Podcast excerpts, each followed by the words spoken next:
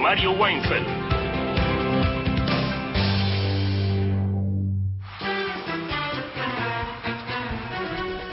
Buenas tardes, son las 3 y 7 minutos en el territorio argentino por Nacional, Nacional Folclórica, más de 20 emisoras. Estamos propalando gente a pie, que estará de lunes a viernes esta semana de 3 a 5, hoy mismo también eh, ofreciéndote sin duda un programa, y ya, ya te iremos adelantando algo de lo que haremos, un programa que propone diversidad en el tono, diversidad en las temáticas, seguir algo la, lo que uno podría llamar la actualidad más eh, candente, qué sé yo, lo que fuera, pero, pero también echado con este otro tipo de abordajes y demás porque la vida no se agota, parece que sí, pero no se agota del todo en una en una elección por venir o en una agenda política, tratamos de hacerlo. ¿Cómo nos sale?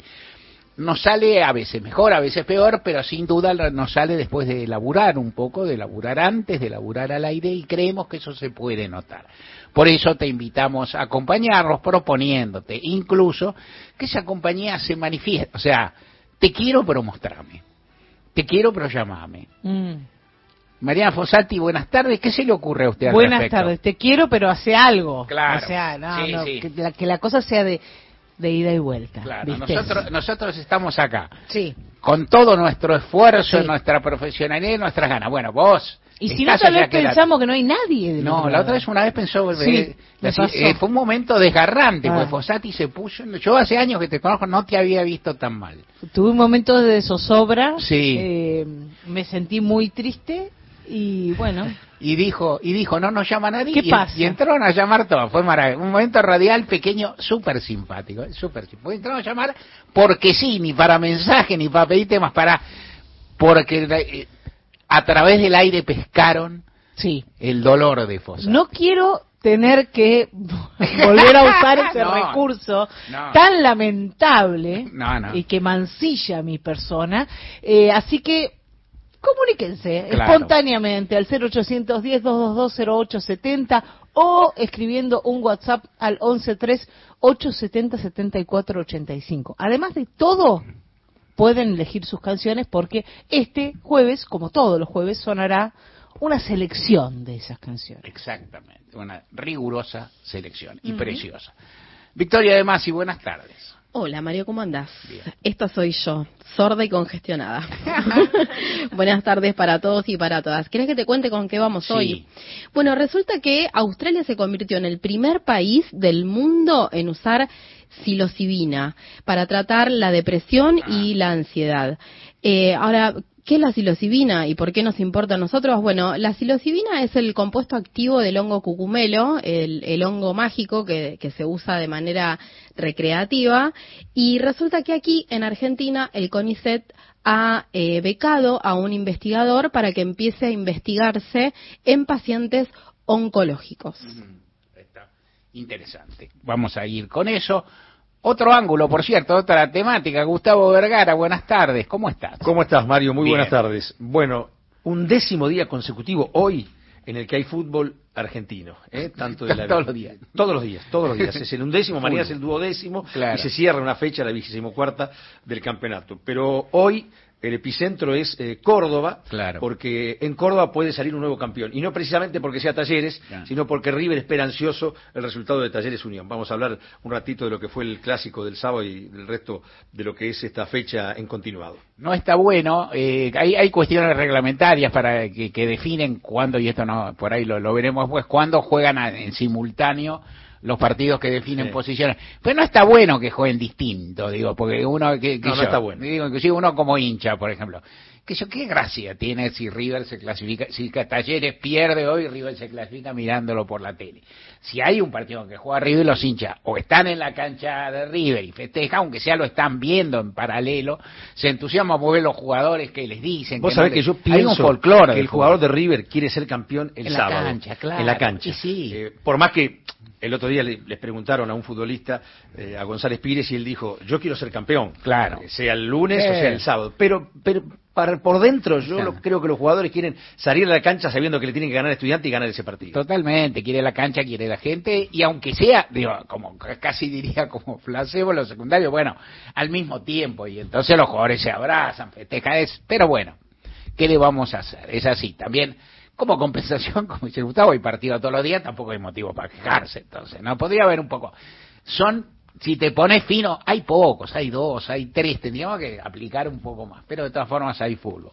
Otro tema también, Erika Sotomayor, ¿cómo estás? ¿Bien? Muy bien, Mario, muy bien. Hola a todos. Hoy traemos un cumpleaños. Ayer el edificio del Molino cumplió 107 años de lo que fue la confitería del Molino allá por Avenida Rivadavia y Callao, así que bueno, vamos a hablar de su historia, traemos testimonios acerca de su restauración y testimonios también de dos personas que trabajaron allí, así que muy lindo. Buenísimo. Y entonces, Fosati, ahora te voy a pedir el título de mi editorial, tal vez sobre uno de los temas eh, más predecibles de este programa, pero bueno, dándole una vueltita si podemos. El gasoducto. La política se fue a los caños. Se inauguró ayer con con bombos y platillos, con quejas de la oposición, con reproches, como en fin, con, con, un clima, con un cotillón acorde a las circunstancias preelectorales, a la campaña, se inauguró el gasoducto Néstor Kirchner, un gasoducto que tiene, habrás escuchado, habrás visto, es interesante, yo no soy, eh, ¿qué voy a hacer? el primer especialista en estos temas, sí me interesa toda la cuestión de la energía como un nodo de la política económica, de las relaciones internacionales y la geopolítica que lo es. Eh, pero no, uno va aprendiendo como periodista.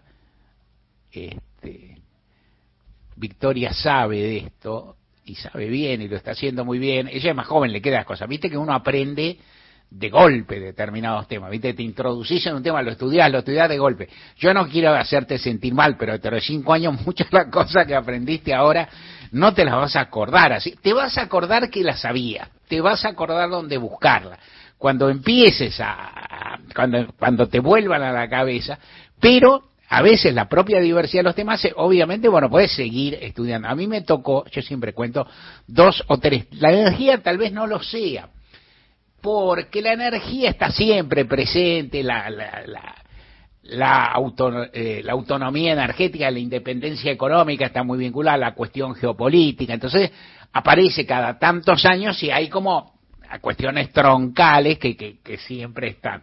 Pero digo, a mí por razones económicas, una vez me tocó estudiar, por ejemplo, la aftosa, que yo no sabía un pi, que si sabía una enfermedad, de los animales, bueno, pero hubo un problema serio con la aftosa, un problema de Estado, podía decir, un problema político que entró en mi zona y tuve que estudiar lactosa en menos de 24 horas y te digo que en ese momento estaba a tiro haciendo lo que vos por ahí también hacés, que buscar fuentes muy muy conocedoras. En ese momento había un problema de Estado y, parte de las fuentes eran personas con saberes del oficialismo, que en ese momento era la alianza, y personas con saberes de la oposición, que en ese momento era el peronismo, personas con saberes del mundo académico más fluctuante, y en entonces uno entiende, y vos lo sabés también, porque tenés que entender para entender vos y para contárselo a personas profanas como lo que es muy difícil, porque no te sobra nada, digamos, tenés que contar, tenés que poner todo y tenés que ser cuidadoso, no decir macana.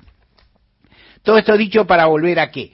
a que la cuestión energética es una cuestión central que hace a toda la historia de la Argentina, que digamos que, que recorre toda nuestra historia nacional, que ha tenido mucha vigencia y mucha fuerza en el periodo iniciado en el siglo XXI por el potencial energético y los niveles de, riqueza y por los criterios políticos que han tenido la República Bolivariana de Venezuela o por el crecimiento de la actividad gasífera y petrolera en segundo plano también en Bolivia, por las buenas relaciones que tenía Argentina con esos países, en fin, son una serie de circunstancias que refuerzan lo que pasó y en la cual Argentina ha pasado de ser, ha, transcurrido de ser un país eh, nunca tan petrolero, pero alguna vez con cierta con capacidad de producir petróleo, con vocación por tener autoabastecimiento o exportar en proporciones módicas, diríamos,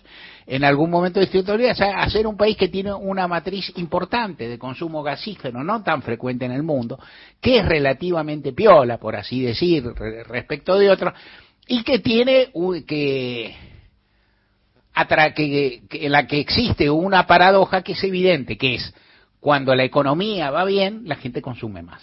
Y cuando la gente consume más, el recurso, el recurso se torna más finito o más caro o no suficiente y entonces se produce ahí la, la paradoja de que cuando todo va bien necesitas más energía y está bueno y cuando tenés recesión o cuando no es decir cuando subís los precios o tenés recesión el consumo baja y algunas cosas se equilibran menos la economía menos la integralidad esto esto fue, por ejemplo, lo que pasó en la época de Mauricio Macri. Dice, nosotros conseguimos un equilibrio económico. Mentira, no lo consiguieron, pero una parte de lo que consiguieron es porque bajó el consumo y subieron los precios. Ahora, bajando el consumo y subiendo los precios, cualquiera consigue equilibrio, ponele. ¿No? Es decir, los equilibrios que quedan pendientes son los otros. La Argentina inaugura ahora, después de también vicisitudes interesantes que ahora se ponen a la luz, eh, un gasoducto muy importante. El gasoducto se llama Néstor Kirchner, estuvo pensado, estuvo planificado, no se hizo, ahora se hace, cuentan en el gobierno, cuentan con credibilidad, lo cuenta Sergio Massa, el candidato que estaba en, el acto ahí, del que también vamos a hablar, lo cuenta Cristina Fernández de Kirchner, el gasoducto no contaba con la venia, yo no sé si tenía exactamente la oposición y el veto, el Fondo Monetario no lo sé, no converso con ellos, pues vos sabés, no converso al aire con ellos, tampoco converso mucho con ellos fuera de ahí, no lo sé exactamente, mi impresión como lector de la realidad de persona informada no es que exactamente lo prohíban, sino que te dicen, bueno, flaco, si tenés que ahorrar, si tenés que, ¿cómo te vas a gastar no sé qué fangote en una obra que esto y aquello? ¿De dónde vas a hacer los equilibrios? En cualquier caso, con la, sin la venia del Fondo Monetario o con su objeción, el gobierno realizó la obra, la inauguró y la obra va a ser muy importante y augura un porvenir del cual también vamos a hablar o estamos hablando en futuros programas, cuáles en el gobierno se piensa a que el año que viene va a haber menos eh, inclusive puede arrancar ahora, pero por poquito porque el año empieza su segundo semestre y bueno, no queda tantísimo tiempo. El año que viene va a haber menos gasto en importación de energía, va a haber más gasto en, va a haber más ingreso en exportación de energía y con ese, este, con esos recursos la Argentina va a estar mejor, más desenvuelta, más eh, libre, más aliviada económicamente y va a poder inclusive, y, esto puede venir acompañado de un proceso de crecimiento que tiene otro, otra negatividad, la energía de hace varios años. Una de este año muy afincada es la de la sequía y la Argentina, con un año normal en materia, en materia de lluvias, un año climático medianamente normal, y con eso puede hacer una diferencia respecto a los números de este año, que es importante. Eso alienta a decir, nosotros el año que viene vamos a estar bien y a partir de ahí dentro del frente de todo dice, bueno, no, no se agarra y dice, no puede ser que nosotros consigamos todo esto, que algunas cosas se consiguen, el gasoducto, la sequía, digamos, te toca como desdicha o te toca, pero en todo caso, que esas ventajas queden para una fuerza opositora. Yo diría aparte, como cosa mía y como analista de la realidad solamente, diría, si vos fueras votante, que lo sos, ¿a quién votaría si viene una época más o menos próspera? ¿Al peronismo o a la derecha argentina? No sé, cada uno hace lo que quiere, piensa como quiera. E inclusive esto da para pensar algo que también ocurre, que este es, es un proceso peronista con una situación económica eh, difícil, muy angustiante, muy, muy cerrada, eh, muy crítica que no han sido la tradición de los procesos peronistas por distintos factores, ¿eh? porque por ejemplo el menemismo, que a mí no me gusta nada, pero eh, es peronista, consiguió salir de dificultades haciendo una barbaridad, que es vendiendo la joya de la abuela, básicamente, las privatizaciones y demás, y haciendo una política contingente que prolongó en forma ridícula, casi suicida, que fue la convertibilidad. Pero de cualquier forma, con esas dos herramientas se pasó de una época de hiper, de desesperación y demás, una época de precios fijos, de cierta guita que fue entrando a la cuestión. O sea, no fue una época que en sus primeros tiempos fue angustiante para la gente. Esto es llamativo. Esto, esto fue ocurriendo, 10 años duró el menemismo, tuvo tiempo de irse para abajo. Pero entonces, este gobierno es tal vez uno de los primeros y ahora dice, bueno, nosotros podemos querer una revancha en mejores condiciones. Pueden quererla, habrá que ver qué dice la población, habrá que ver si los el futuro es tan virtuoso. Yo creo que estos datos son concretos, son tangibles y significan miles de millones de dólares, no es chiste. A veces, tal vez porque uno es cauto, tal vez porque uno es un poco pesimistón, tal vez por lo que fuera. ¿Qué es lo que me parece a mí cuando vos haces una predicción? De cuatro años para adelante y decís no va a haber ninguna crisis empezás a equivocarte. O sea, ¿qué crisis va a haber? No sé, pero va a haber una. Decir, bueno, esto, lo que pasa es que estos años hubo una pandemia, una crisis financiera internacional que anduvo por ahí y una guerra. Viste, si no te toca eso, siempre te va a tocar algo. ¿Por qué? Y porque en cuatro años el mundo es muy horrible, el capitalismo es muy salvaje, muy depredador. Lo de la crisis financiera te lo doy por hecho. Porque este capitalismo produce, será mayor, será la subprime, será la baja prime, será la de Manaus, qué sé yo lo que será. No importa, dejen a Manaus en paz, no digo una forma de decir. La de las Seychelles, cualquier cosa. Pero es posible. De cualquier modo, yo creo que se arranca con una posibilidad muy interesante que coloca a la Argentina en un gran nivel. Y vuelvo, y vuelvo a la obra. Es una obra pública enorme. Hay un artículo hiper recomendable de un ex compañero de labor, una, una persona que valoro muchísimo como periodista, que es eh, Sebastián Lacunza en Diario AR, en el cual él hace una historia muy interesante, porque es muy completa, una reseña de lo que pasó en los últimos años en materia energética, señalando las falacias del macrismo, los vicios del macrismo y señalando también las dificultades que tuvo el propio gobierno Alberto Fernández por sus internas, pues, hablando de los personajes, qué pasó, por qué se trabó, por qué llegó ahora a los cuatro años y no antes, que no fue por la objeción del Fondo Monetario que viene un año y medio, digo, sino por otro, o sea, o no, no, sino por otros factores.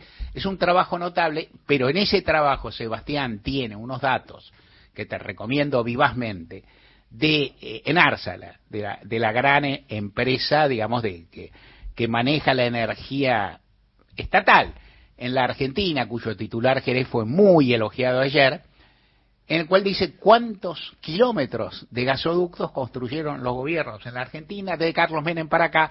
Entiendo que porque en la época de Alfonsín no había indicadores, que yo.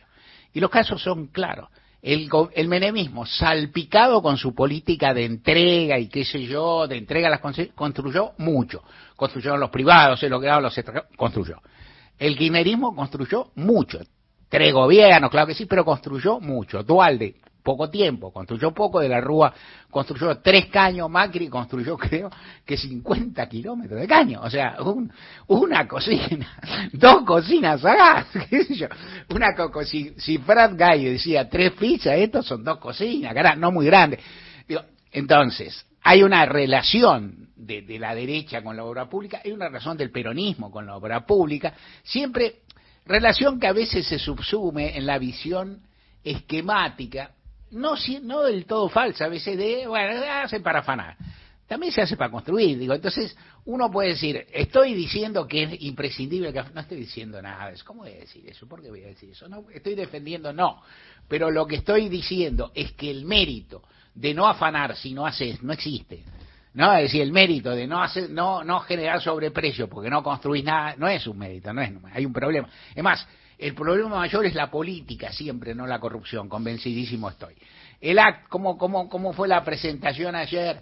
Uno, mi madre, mi, mi, mamá hubiera dicho arsénico y encaje antiguo, ¿no? O sea, los eh, estaban, ¿no? Es, eso quiere decir intriga, intriga de pequeños personajes. Ahora hablaríamos más de succession, por ahí, o una cosa shakespeariana, ¿no? Es decir, puestos ahí en un escenario en el centro el presidente de la Nación, a su derecha físicamente Sergio Massa, a su izquierda físicamente y tal vez en otro sentido Cristina Fernández de Quina, y más a los lados, eh, los quienes no hablaron, Agustín Rossi y Axel Kisilov. La gestualidad de Cristina, el modo eh, el modo en que habló. El modo en que habló fue básico, dejó dos pistas muy fuertes. La más fuerte, sin ninguna duda, a mí me parece la más interesante, es positiva, es que apoyó a Sergio Massa. Yo soy un convencido, si me escuchás sabés que no, no integro el club de admiradores del candidato, pero a la vez creo que cuando hay un candidato hay algunas cosas que te marca el manual y otras, y ahí son básicas. Y una es apoyarlo, digamos. Una es permitir la centralidad del candidato, cosa que el kirchnerismo no hizo con Scioli en 2015, no fue redituable y que nunca es redituable. Entonces, es el candidato, quien lo eligió, se eligió. Una vez elegido, hay que darle centralidad que aparte el protagonista lo pide, porque Sergio Massa tiene vocación de poder, tiene autoestima, tiene ganas de vencer en las elecciones, lo que está muy bien, y entonces él recibió un espaldarazo, o más de un espaldarazo de Cristina. El modo en que Cristina elogiaba a Massa e ignoraba casi físicamente, porque recordad que Alberto Fernández estaba en medio de ambos, eh, casi físicamente al presidente fue llamativo. Esto, ¿quién lo vio? Conversé con gente fundada, politizada, que lo escuchó por radio. Se dio menos cuenta, sí porque era muy claro que no mencionó a Fernández Cristina, mencionó un montón de gente y no mencionó al presidente. Cualquiera se da cuenta porque todo el mundo está, todos los que escuchan eso están pendientes. Hay mucha gente que no está pendiente y no lo escucha. Pero el que escucha no vio la gestualidad que fue más enérgica, más fuerte y demás. Más allá, estuvo, tuvo primero un buen momento para exponer, digo, siempre es bueno hablar antes de Cristina y no después, porque Cristina, digamos, hay un factor comparativo que es muy, muy chocante y muy fuerte. Más habló antes, habló con mucha convicción, habló con mucha decisión, se puso en rol de candidato, en rol de funcionario con mucha actividad y tuvo un momento que a mí va en gusto, a mí me, me pareció especialmente importante porque aparte dejó una postal linda o una imagen linda, no inventada, ¿eh? no posada, que fue cuando mencionó entre el público que había ahí, no haciendo mayoría, pero sí estando visible, había muchos laburantes, digamos, que estaban con cajos, gente digamos, que uno ubicaría en la UOCRA, en la industria de con cascos amarillos, y cuando Massa mencionó cómo se hizo la obra y ah, valoró el trabajo, el esfuerzo, los laburantes estaban chochos, revoleaban los cascos. Y para mí, reconozco, digo, para mí es una escena bella, es una escena donde le hablas a alguien, le hablas a todo el pueblo argentino, no sé, no sé cómo se hace para hablar a todo el pueblo argentino, algunos saben, pero le hablaste a gente que, que puede suscitar identificación y los que estaban ahí se sintieron gratificados. Añado un pequeño detalle, este, un pequeño detalle vinculado a esto. Hubo elogios a muchas personas, o sea, los, los, los tres que hablaron, elogiaron a algunas personas que estaban en el lugar que eran más, más o menos eran todos celebrities o personalidades, elogiaron a algún otro, elogiaron, bueno, eh, todas las personas elogiadas se conmovieron un poco porque el momento era, era conmovedor, porque tal vez no lo esperaban, porque el discurso podía ir por otro lado, yo no creo que nadie, aparte hasta por razones de rol, ninguno tenían la euforia que tenían los laburantes. Y eso fue una cosa muy hermosa que también muestra algo respecto de esto. Esto fue en serio, algo se hizo, algo se construyó, algo se hizo, qué sé yo, y hablar, hablarle a la gente común y hablar de la gente común y reconocer su mérito está bien. el resto todo está por verse. Para, para el macrismo, nosotros íbamos a hacer esta obra, no se sabe por qué no lo hicieron, nosotros planificamos todo, no hicieron ni una estación de subte, en fin, reclamos. En principio fue un buen, una buena movida, no podrá haber muchas más porque empieza el tramo de la campaña que hay muchas limitaciones incluso para hacer actos, para que no se crea que los actos son campaña, sospecha que medianamente válida. Recuerden que estamos en Facebook, nos encuentran con el nombre del programa, también en Spotify con un podcast y en Twitter somos arroba gente de a pie AM.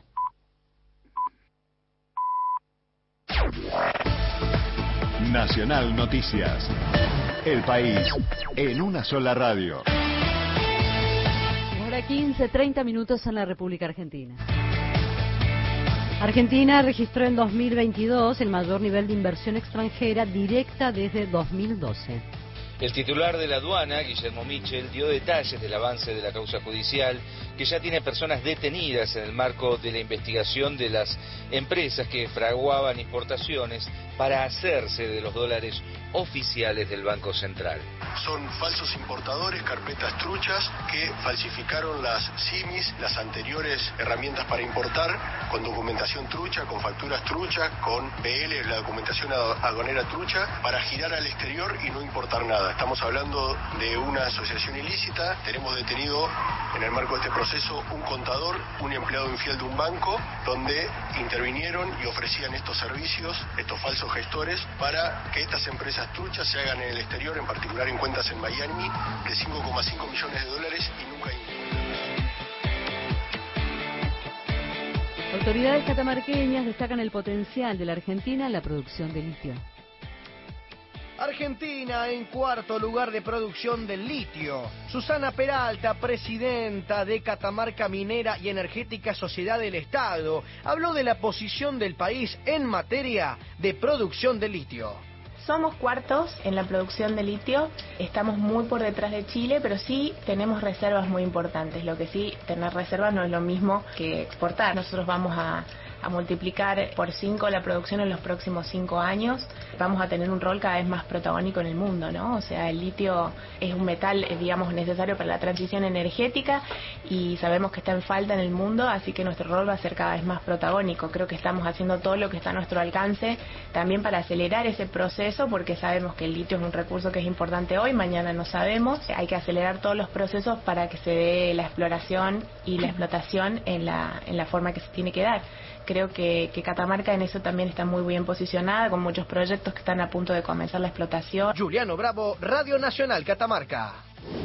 Datos del tiempo. En Humahuaca, provincia de Jujuy, la temperatura es de 21 grados, humedad 4%, cielo parcialmente nublado. Buenos Aires, el cielo está despejado, temperatura 16 grados 5 décimas, humedad 53%.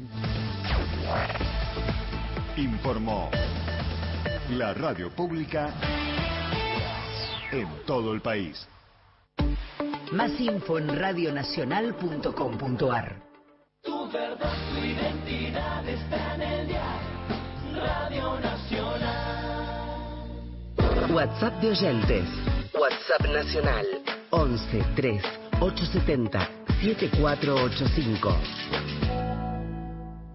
Soy Juan Carlos Neves, veterano de Malvinas que del Senado trabajará para construir un país como Dios manda. Espacio asignado por la Dirección Nacional Electoral. Juan Carlos Neves, precandidato a Nacional por la provincia de Buenos Aires, Alianza Unión Celeste, lista 506, línea celeste Para hacer grande un país hay que lograr lo imposible. Por eso, reforzamos potenciar trabajo para darle más oportunidades a quienes lo necesiten. Invertimos más de 18 mil millones de pesos en equipar ciencia para seguir desarrollando el conocimiento nacional. El futuro se vuelve presente si alcanzamos nuestros logros, esos logros con los que día a día hacemos una Argentina mejor. Conoce más en argentina.gov.ar barra primero la gente. Argentina Presidencia. Espacio cedido por la Dirección Nacional Electoral. Si no es todo, es nada. Patricia Bullrich, Luis Petre, precandidatos a presidente y vicepresidente de la Nación. La Fuerza del Cambio. Juntos por el Cambio. Lista 132B.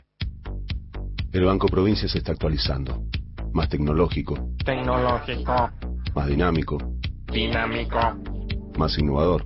Innovador. En otras palabras, el Banco Provincia está más 2.3. ¿O no? Voz con tono robótico. Así es, humano. Está más 2.3. Banco Provincia. Derecho al futuro. Futuro. Ombu. Inversión tecnológica en calzados de seguridad. Ombu. Caminamos el futuro. Calzados Ombu. Nuestro liderazgo a tus pies. Encontrá los podcasts de la radio en nuestra web, radionacional.com.ar. Toda la información y el mejor análisis en Gente de a pie. Con Mario Weinfeld. Caminando, caminándote, mi calle que quizás yo pueda cambiar.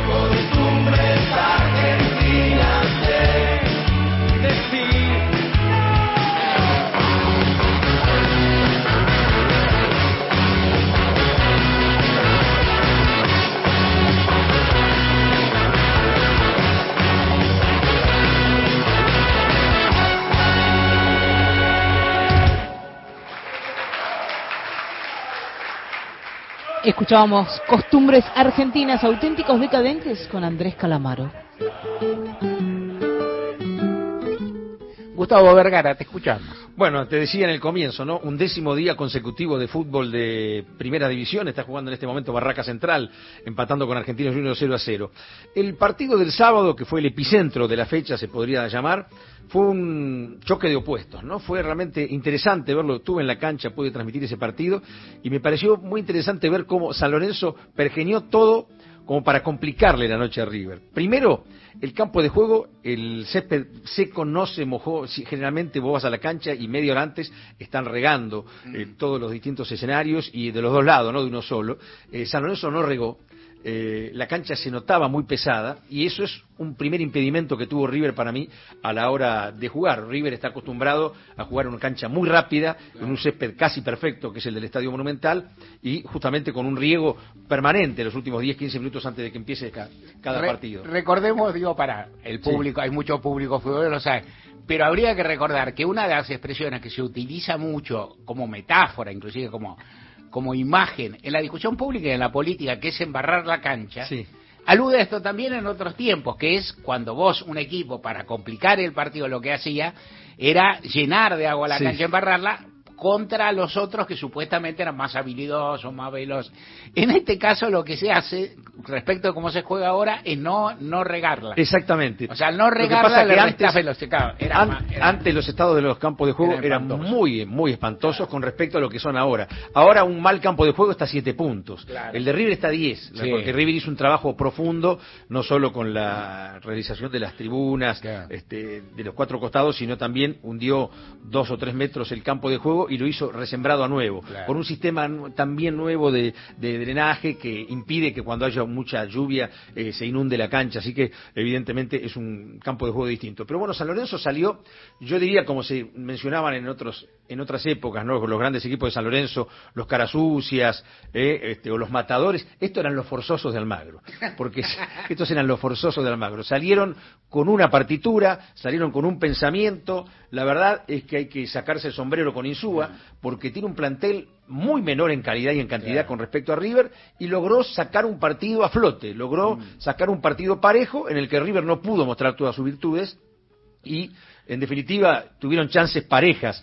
para ganar uno y otro. Le expulsaron un jugador a San Lorenzo que es el que mejor juega, que es el Perrito Barrios, y sin embargo San Lorenzo logró tener una cierta, no hegemonía en el desarrollo del partido, pero sí hegemonía desde el punto de vista de los esquemas tácticos, ¿no? Evidentemente, la táctica del de gallego Insúa superó a lo que pretendió De Michelis con el equipo. De todas maneras, River allanó el camino del campeonato porque con ese empate marginó a San Lorenzo de la pelea y este, lo puso a Talleres al borde del abismo, ¿no? Talleres está a 10 puntos de River. Si hoy Talleres pierde con Unión, River será campeón esta noche. Eh, si River, eh, si empata Talleres o gana, ahí se posterga todo para la próxima fecha, donde River tiene que enfrentar como local el sábado por la noche, 19 horas, a Estudiantes de La Plata un fútbol argentino que no tiene pases rimbombantes, Mario. Un fútbol argentino que se abrió el de pases y no pasa absolutamente nada. Creo que uno de los pases más importantes lo va a lograr River con Colidio, un ex jugador que es jugador de Boca, que surgió de las inferiores de Boca, pero pasó por Tigre en este último tiempo. jugó con Tigre, nos hizo un gol en un partido muy relevante, un partido que nos eliminaron de algo, no me acuerdo, de un torneo. Es un, es un jugador que sacó todas las fotos que tenía posteadas en su Instagram eh, con la camiseta de Boca y eh, es hombre del Inter de, de Italia y aparentemente River va a poner el dinero como para comprar el 100% de los derechos federativos de Colidio, que es, un, delantero, delantero punta, es un delantero medio punta. es medio punta, pero a River le hace falta, porque River tiene un solo media punta, eh, que es este o, extremo, que es Solari, porque River si no juega con o 2-9 tiene que jugar con Beltrán Borja, o si no juega con cinco volantes como lo hace habitualmente, con Enzo Pérez, Aliendro, para eh, este, Nacho Fernández, Barco y, y bueno, y Nico de la Cruz. Entonces es como que le falta un recambio en ofensiva a River y aparentemente lo de Colidio está hecho. Eh, Colidio lo quería Boca también, ¿eh? o sea, quería volver a tener a Colidio, pero dio gestos eh, propios Colidio hacia el mundo del fútbol como para demostrar que quiere jugar en River y que seguramente será refuerzo de River en el próximo campeonato y puede jugar porque hay cinco posibilidades de cambiar la lista de Copa Libertadores, hay posibilidades entonces de que Colidio sea parte de los octavos de final cuando River enfrente al Inter de Porto Alegre, que no anda muy bien en el fútbol brasileño y es un equipo, me parece, permeable para lo que son las aspiraciones de River.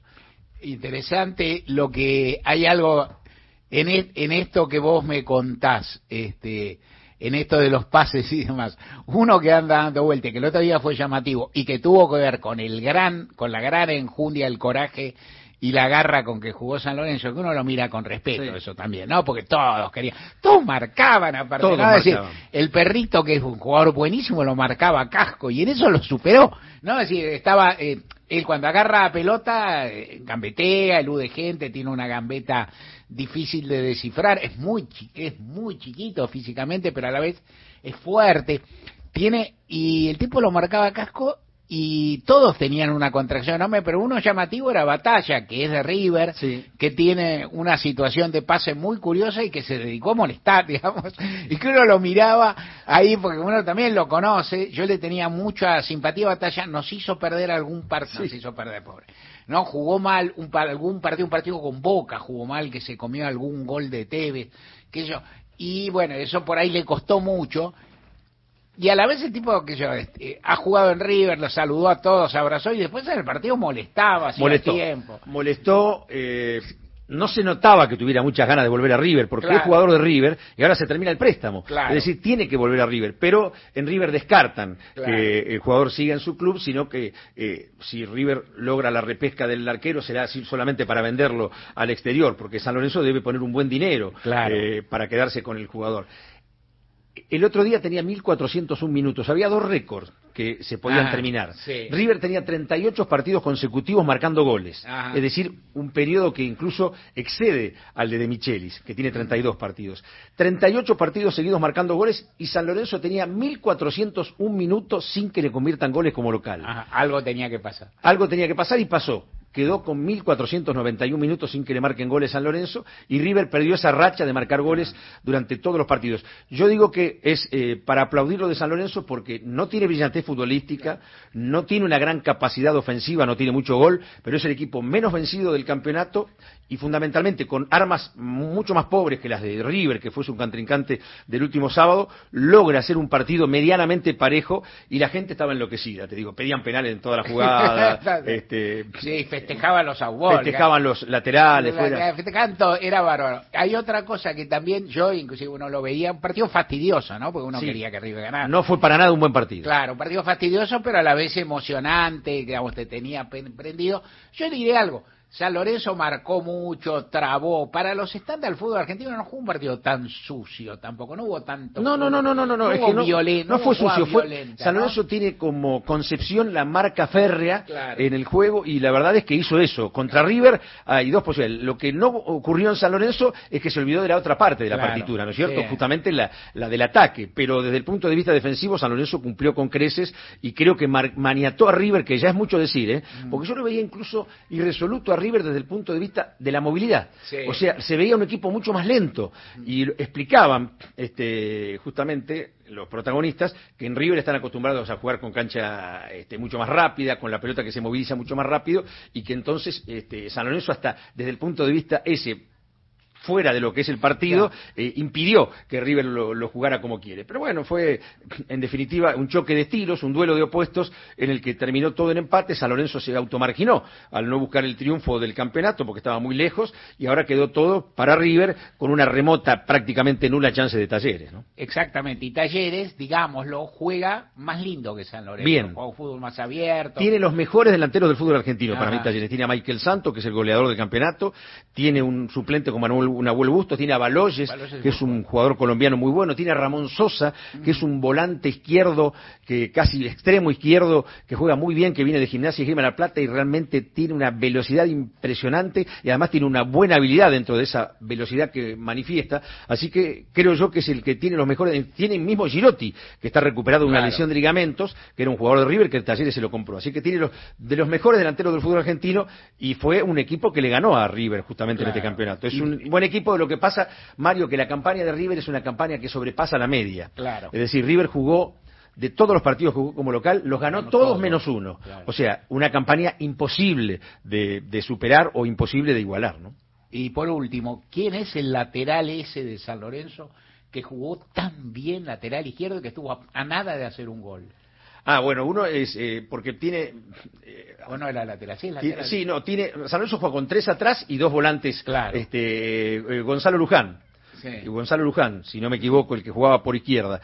Eh, sí, Agustín Yay también lo hizo muy bien, de manera muy férrea. El mismo Jalil Elías, el número 5, también bancó todos los embates ofensivos, tanto de Nacho Fernández como del propio Barco o, de la Cruz. No, tuvo, tuvo una buena actuación en general. San Lorenzo que tuvo incluso un traspié de entrada, porque a los 10 minutos se le lesionó la Roca Sánchez y tuvo que ingresar Campi, que, no está habituado a ser titular. Pero la verdad es que mostró que la parte ofensiva tiene un 10. Este, felicitado eh, Rubén Darío Los forzosos de Almagro se quedaron con, con, con lo que era el campeonato para arriba. Gustavo Vergara, gracias. Gente de a pie. Hasta las 17. Temporada invierno. Nacional. Todos los climas. La radio pública. Inauguramos el gasoducto Presidente Néstor Kirchner, con cientos de kilómetros de acero en manos de miles de trabajadoras y trabajadores. Se construyó en tiempo récord la obra de transporte de gas más grande de los últimos 40 años. Energía que nos permitirá ahorrar divisas, expandir nuestro desarrollo, nuestro federalismo, nuestra soberanía y nuestro orgullo nacional. Gasoducto Presidente Néstor Kirchner. Mueve energía, mueve al país. Ministerio de Economía. Argentina Presidencia. Pacho O'Donnell en Nacional. Apuntes de nuestra historia.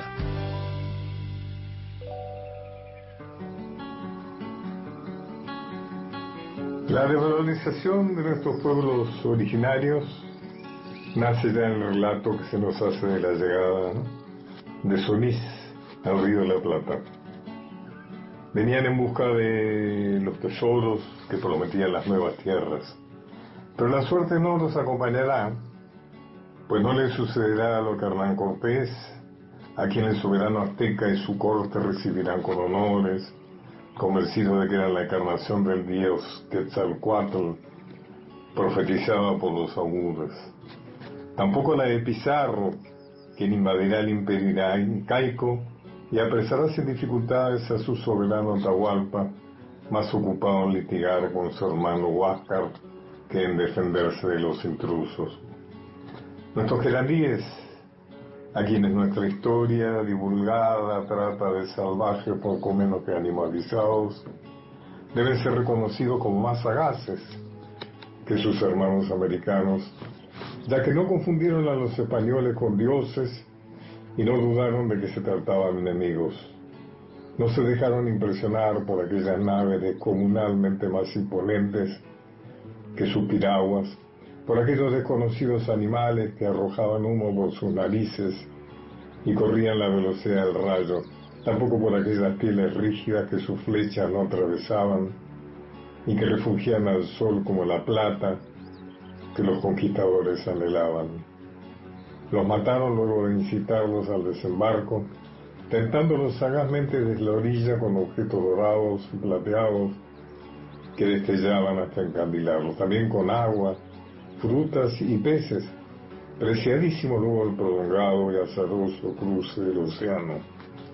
El columnista Herrera, integrante de la expedición, relató que los indios tomando a cuestas a los muertos y apartándoles de la ribera hasta donde los del navío no los podían ver, cortaban las cabezas, brazos y pies, asaban los cuerpos enteros y se los comían. Esto del canibalismo es mentira. No había canibalismo entre los indios que habitaban nuestro territorio entonces. Volvé a escuchar estos apuntes de nuestra historia por Pacho O'Donnell en www.radionacional.com.ar. Todas las tardes, de 15 a 17, gente de a pie, Mario Weinfeld, en la radio pública. Bueno, el gasoducto, nadie va a negarlo, eh, le dio un espaldarazo terrible al oficialismo. Y esto es normal, eh, porque inaugurar una obra importante siempre trae votos y rédito político. Mejor que decir es hacer, decía el general. Y en la oposición cayeron críticas diciendo que se podría haber hecho antes, chocolate por la noticia. Entonces, ¿por qué no lo hicieron ellos? Tuvieron cuatro años y no hicieron absolutamente nada. Gracias. Mensaje en nuestro WhatsApp de Nora desde Lago Pueblo. Fue significativo y elegante el uso del abanico por parte de Cristina en el acto de ayer, que fue tan significativo como el de 2014, el primer lanzamiento de nuestro ARSAT. Abrazo para todos, dice Nora desde Lago Pueblo. Buenas tardes compañeros. Bueno, lo que yo aprecié en ese discurso, aparte de todo lo que vos dijiste, Mario, muy puntual, es una, una, una imagen de unidad una imagen, una tendencia a la unidad y, este, y a una esperanza en planes de gobierno. Eh, no sé si lo vi con mucho idealismo, pero me inspiró eso. Para el jueves pido la Rodríguez Fernández, compañeros, no se olviden de mí. Eh, acá tenemos una comunicación de ese grupo de notables, que es el que recibe los pedidos de las canciones. está siempre en asamblea permanente. Sí, dice que no, no, encuentran la Rodríguez Hernández. Eso es el, Sí, no, aparece. Entonces, no está. Eh, a ver, ¿qué puede ser, Ana? Piénselo. Claro, pues tienes una oportunidad de cambiarlo. Sí. Para no enojarte con nosotros. no, porque es una gente muy rigurosa. Claro. Eh, no no, y la discoteca, y la, discoteca la radio pública es, muy completa, pero por supuesto no está todo. Marcos desde Temperley dice, eh, hola a todo el equipo, abrazo y brindis. Qué lindo, qué lindo horario para un brindis. Desde el territorio revolucionario, recóndito, irreverente e indómito del Beto Solas. Ajá. Y aunque el jueves no estaré por cuestiones laborales, propongo el gato del festival, por el Rally Barrio Nuevo. A ver. Sí, ese, el grupo de notables. El grupo de notables sí está. Dice que sí, que lo tienen. Eh, buen programa y dejen de andar mendigando mensajes. Nosotros no mendigamos no, mensajes, no. Fue un, acto de recogimiento. Me sinceré eh, ante la oyentada. Y agrega el, la última línea de este mensaje de Marcos de Temperley. Massa pide la pelota. Después veremos qué onda. Hola, buen comienzo de semana para todos los Jumpas de la Patria Grande. Soy Fernando de Rosario y yo pienso que no hay que ofenderse por el nombre del gasoducto. No es por apropiarse de las, de las obras, sino si le ponían Mauricio Macri, se iban a producir muchas fugas. ¿Y cuándo me van a pasar el tema de Daniel Melingo ayer? ¿Qué? ¿Mi llamada no vale? Abrazo colosal a todos y todas. El grupo de, notables dice que va a volver a anotar el pedido, claro. el tema de Daniel Melingo ayer, y bueno, volverá a participar esta semana. Claro, lo que, lo que, deben entender todas y todos es también que por suerte hay, este, hay muchas personas que que proponen temas, hay una cantidad acotadas de temas a pasar por, por programa, y en fin, a veces entra, a veces no.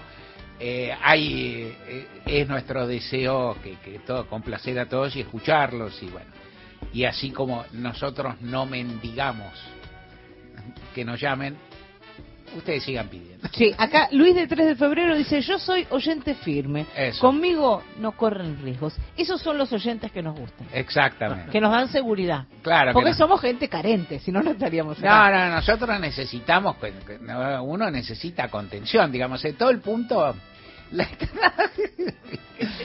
no, es así, que si uno es eso, o sea, uno está al aire, que yo, pero en el fondo somos como, como, bueno, olvida.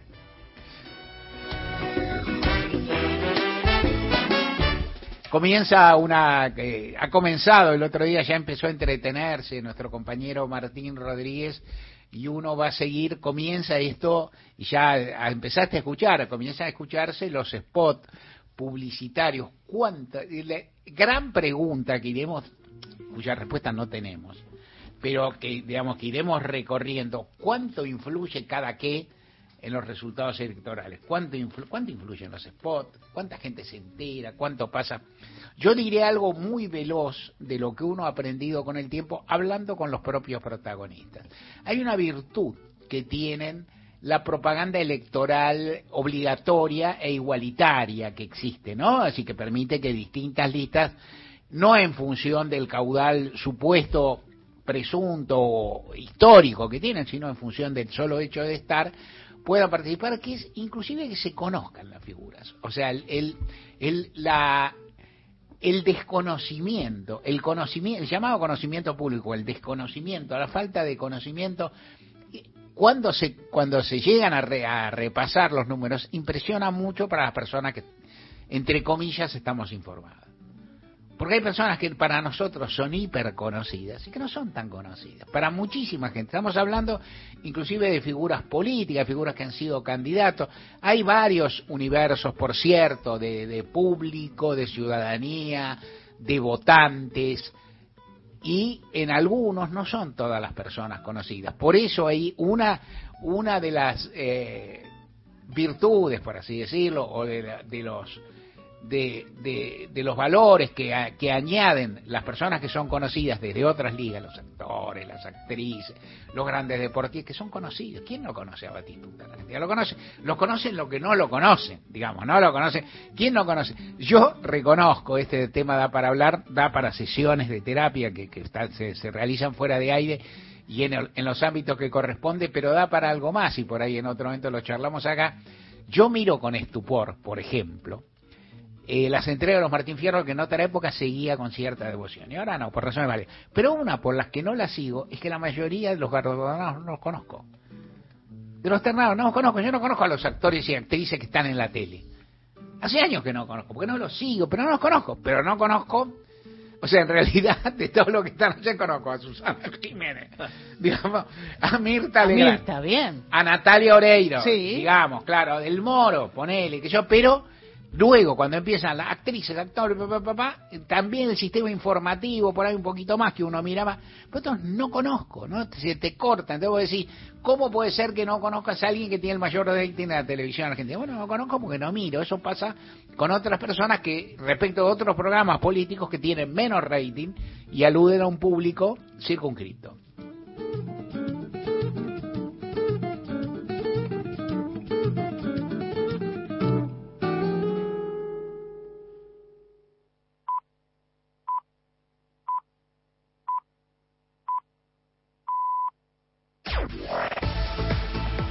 Nacional Noticias. El país en una sola radio. Es la hora 16 en todo el país. El ministro de Economía señaló que se está analizando repensar el programa con el Fondo Monetario Internacional. El ministro de Economía, Sergio Massa, sostuvo que el programa del Fondo Monetario Internacional es inflacionario. Tenemos que repensar el programa con el fondo porque el programa del fondo es inflacionario y estamos rediscutiéndolo y estamos planteando variables distintas a las que traíamos precisamente, además con buena fe y estamos muy cerquita de poder ponernos de acuerdo, pero planteándoles que lo mejor que pueden hacer es entender que la Argentina, digamos, tiene una dinámica en la que hay tres dólares que definen precio. Además, Massa aclaró que cada vez que tuvimos un ataque de mercado en los últimos nueve meses, tuvimos después al mes un pico inflacionario y señaló que el cepo más grande que tiene la economía argentina es la deuda con el Fondo Monetario Internacional. Desde el Ministerio de Economía informó Gerardo Mazzocchi para Radio Nacional. Puerto Iguazú ofrece turismo religioso durante las vacaciones de invierno. Desde hoy hasta el día 21 de julio, la provincia vive el receso invernal y es por eso que Carolina Núñez, especialista en turismo religioso, mencionó las opciones para recorrer en Misiones. Lo que es el municipio de Corpus tiene un centro de interpretación y la visita a las misiones jesuíticas y el horario es todos los días de 9 a 17 horas. Como es nuevo, le invito a todo el lugareño, a todo el misionero desde Puerto Iguazú que bajen y conozcan este quinto conjunto jesuítico, misiones jesuíticas recuperado ¿no? en estos últimos 10 años. Obviamente que misiones selva y naturaleza. Nosotros tenemos muchos saltos y cascadas para ir y recorrer, el clima se presta. Bueno, este año no tenemos mucho frío, ¿no? Entonces da para recorrer, ir a los saltos, el soberbio con los saltos del Moconar, y Sóbulo del Valle, el salto encantado. Noelia Villa, Radio Nacional, Puerto Iguazú. Deportes. La información con Daniel Corujo. Fecha 24 terminó el partido entre Barraca Central y Argentinos Juniors, 0 a 0, un partido de malo tirando a muy malo, donde en los 97 minutos de juego solamente se registraron tres tiros al arco, dos de argentinos y uno de Barraca. Con este empate, que le sirve poquito a los dos, argentinos por el momento, falta todavía muchas fechas, entra a la zona de clasificación a las copas internacionales. Tránsito. Dejó de nevar en la ruta 40 en el sur de Mendoza Unil, Zapala, San Martín de Andes, Bariloche, El Bolsón y Esquel. La temperatura es baja de 2 grados y las rutas están totalmente habilitadas con bastante tránsito turístico. Por otra parte, la ruta 23 de Dinahuapi a San Antonio entre la ruta 3, totalmente habilitada. Por favor, circular con precaución en zona de ripio. Ernesto Arriaga para Radio Nacional. Datos del tiempo. En Puerto Argentino, Islas Malvinas, la temperatura es de 2 grados, humedad 68%, el cielo está nublado. En Buenos Aires, el cielo está algo nublado, temperatura 16 grados 5 décimas, humedad 55%. Informó la radio pública en todo el país. Más info en radionacional.com.ar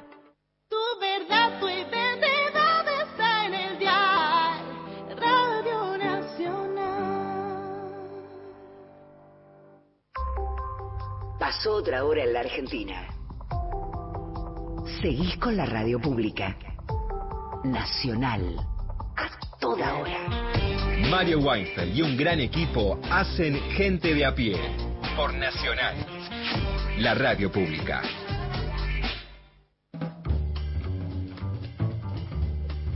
El equipo de gente de a pie está integrado por Mario Weinfeld en la conducción. En la producción, Paula Nicolini, Erika Sotomayor y Miguel Fernández. En la operación técnica, Natalia Liubarov y Sergio Bosco.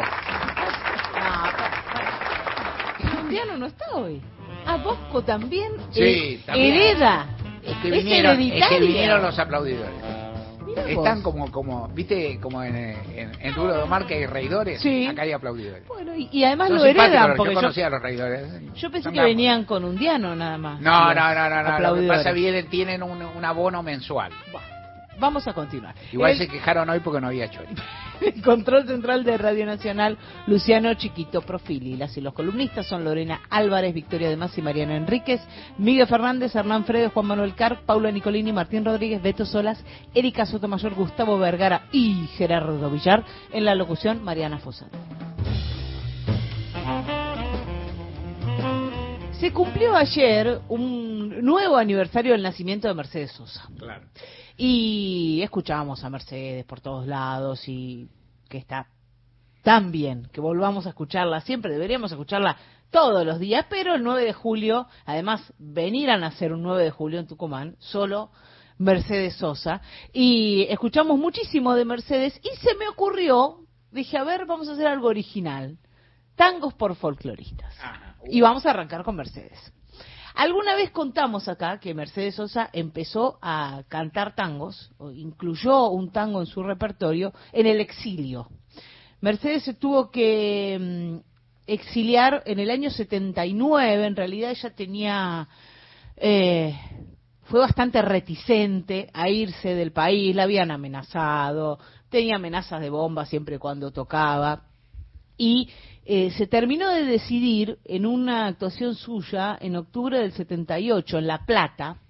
En esa actuación em, subieron al escenario un grupo de, de milicos, la cachearon, se la llevaron presa y se llevaron presos a todos a todas las personas que estaban viendo el concierto, que eran 350 personas en Cana.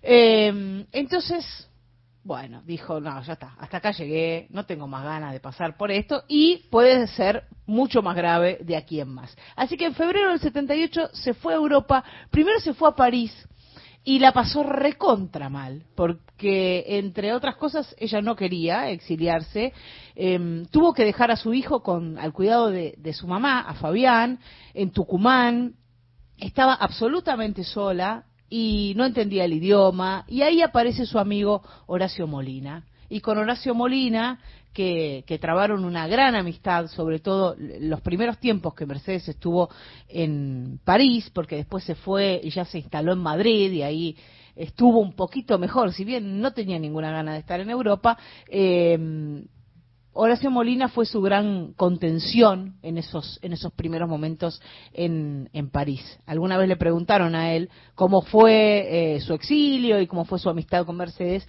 y él dijo, Mercedes estaba en carne viva, era una, una persona que verdaderamente no tenía ninguna ninguna intención de estar allí, lo que también eh, le trajo una difusión internacional de su obra y de su y de su persona como artista y, y le abrió un mercado, suena frívolo decir esto, pero sucedió así. Hubo un montón de gente que, que conoció a Mercedes. Grabó el primer tango en 1980, exiliada aún, El día que me quieras, en el disco A quien doy, el segundo en el 82, ya cuando, cuando vino a hacer los recitales acá, en el disco que se llama Mercedes Sosa en vivo en Buenos Aires, em, antes de que cayera la dictadura, en febrero del 82, vino a Buenos Aires, hizo un conjunto de recitales, creo que fueron 13 recitales en 10 noches, y después tuvo que volver hasta que eh, no, no ganó Alfonsín aquí y, y, se instauró ya la democracia, no pudo quedarse porque era riesgoso. De, contó Mercedes alguna vez que cuando quiso volver en el 82 estaba en París y fue a consultar a una bruja a ver si le convenía venir a hacer estos recitales que iba a hacer y la bruja le dijo que no, que no tenía que volver pero ¿qué le iba a hacer caso a esa bruja, dijo Mercedes? Fui y hice los recitales. Bueno, en ese disco em, y en esos recitales cantó Los Mareados. En el 84 grabó el Vals Pequeña en Será Posible el Sur. Y así fue grabando un montón de tangos con amigos, con Horacio Molina, con em, Leopoldo Federico como invitado. También grabó con María Graña. Bueno, grabó un montón de tangos en su discografía. Y yo este nunca lo había escuchado, nunca había escuchado la versión de Mercedes de Aún Semejante. Muchos de esos tangos son de Ladia Blasquez, como este, y está grabado en el disco que se llama Mercedes Sosa 87 del año 1987.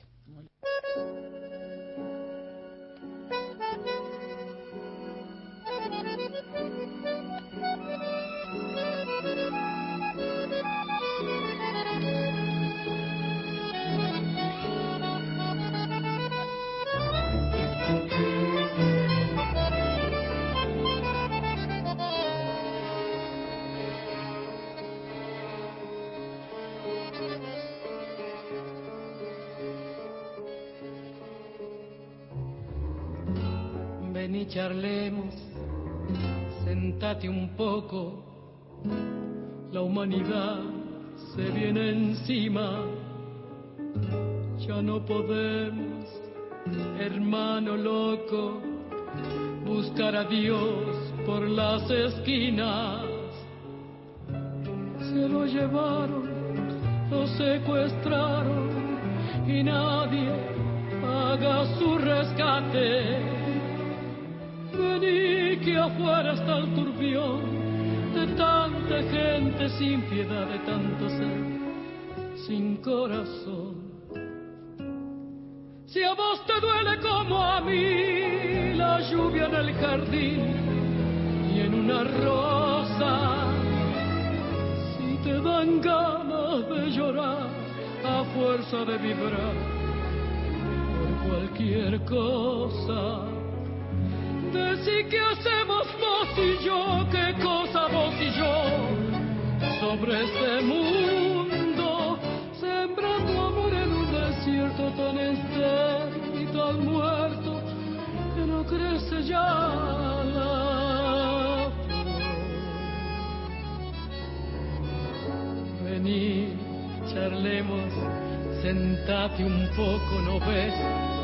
Que sos semejante. A ver, probemos, hermano loco, salvar el alma cuanto antes.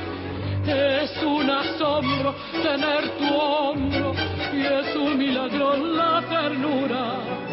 Sentir tu mano fraternal, saber que siempre para vos el bien es bien y el mal es mal. Si a vos te duele como a mí la lluvia en el jardín y en una rosa, si te dan ganas de llorar a fuerza de vibrar por cualquier cosa, decir que hacemos vos y yo, qué cosa vos y yo. Sobre este mundo, sembrando amor en un desierto tan estéril tan muerto que no crece ya la flor.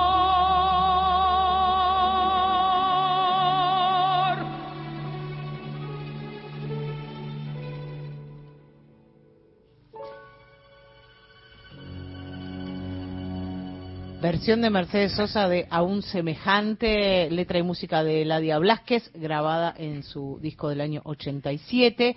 Em, uno de los tantos tangos que grabó Mercedes a partir del exilio y de ese encuentro con Horacio Molina.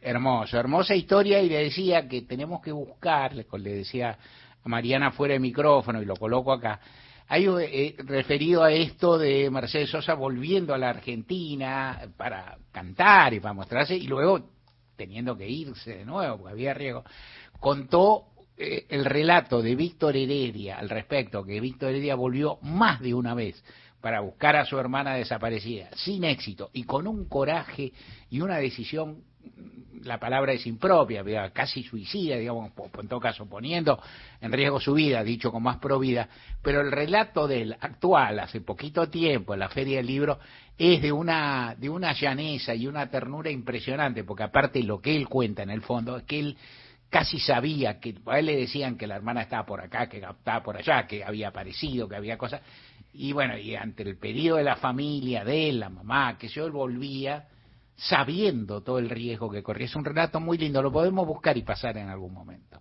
¿Mañana qué?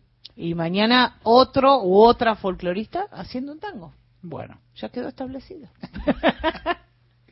Mario Weinfeld está en Nacional, la radio pública. Tu mamá y tu papá dejaron muchas marcas. Vos sos una.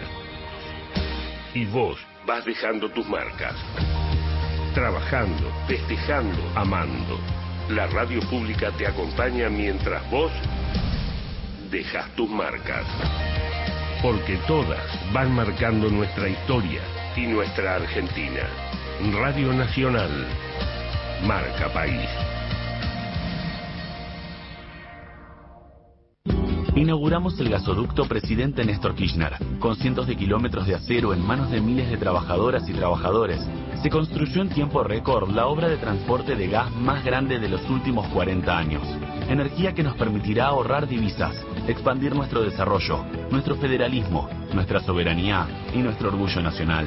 Gasoducto Presidente Néstor Kirchner. Mueve energía. mueve al país. Ministerio de Economía. Argentina Presidencia. Espacio asignado por la Dirección Nacional Electoral. Frente Patriota Federal, lista 95A. Primero la patria. César Biondini, presidente. Mariela Bendaño, vice. Nacionalismo o más de lo mismo. Para ser grande un país hay que lograr lo imposible. Por eso, brindamos más de 5 millones de becas Progresar incentivando la educación. Entregamos más de 100.000 viviendas para que miles de familias logren su sueño de una casa propia. Creamos Argentina Programa, capacitando jóvenes en software y programación. El futuro se vuelve presente si alcanzamos nuestros logros. Esos logros con los que día a día hacemos una Argentina mejor. Conoce más en argentina.gov.ar barra primero la gente. Argentina Presidencia. Vas. Todos los días la radio pública. Somos gente de a pie, vos y nosotros. Mario Weinfeld en Nacional.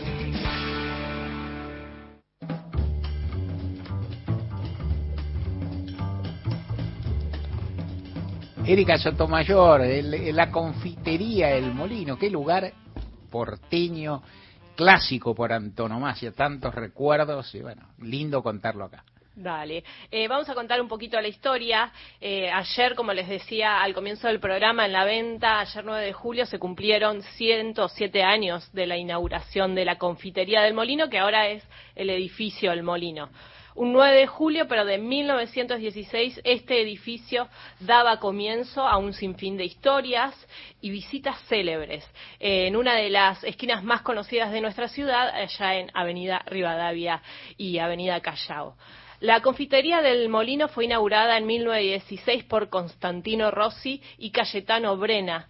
Ambos eran reposteros italianos y fue bautizada de esa manera porque enfrente, en la Plaza del Congreso, esto yo no lo sabía, sino que buscando en la historia eh, me enteré que funcionó el primer molino harinero de Buenos Aires. Entonces por eso le pusieron ese nombre a la confitería me puse en comunicación con Ricardo Angelucci. Él es secretario técnico administrativo de la Comisión del Molino, quien hoy forma parte de la restauración que está tan eh, en boca de todos, ¿no? Que se, reabre este, este molino para que puedan los turistas visitar, algunos para refrescar memoria y otros para conocer.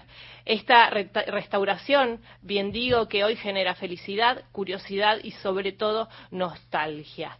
Escuchemos entonces ahora a Ricardo Angelucci, que nos cuenta acerca de los inicios del edificio. La confitería del Molino, eh, emplazada hoy en la esquina de Rivadavia y Callao, tiene su origen en, las, en una esquina anterior, digamos, antes de la construcción de la de la emblemática Plaza del Congreso de la Nación.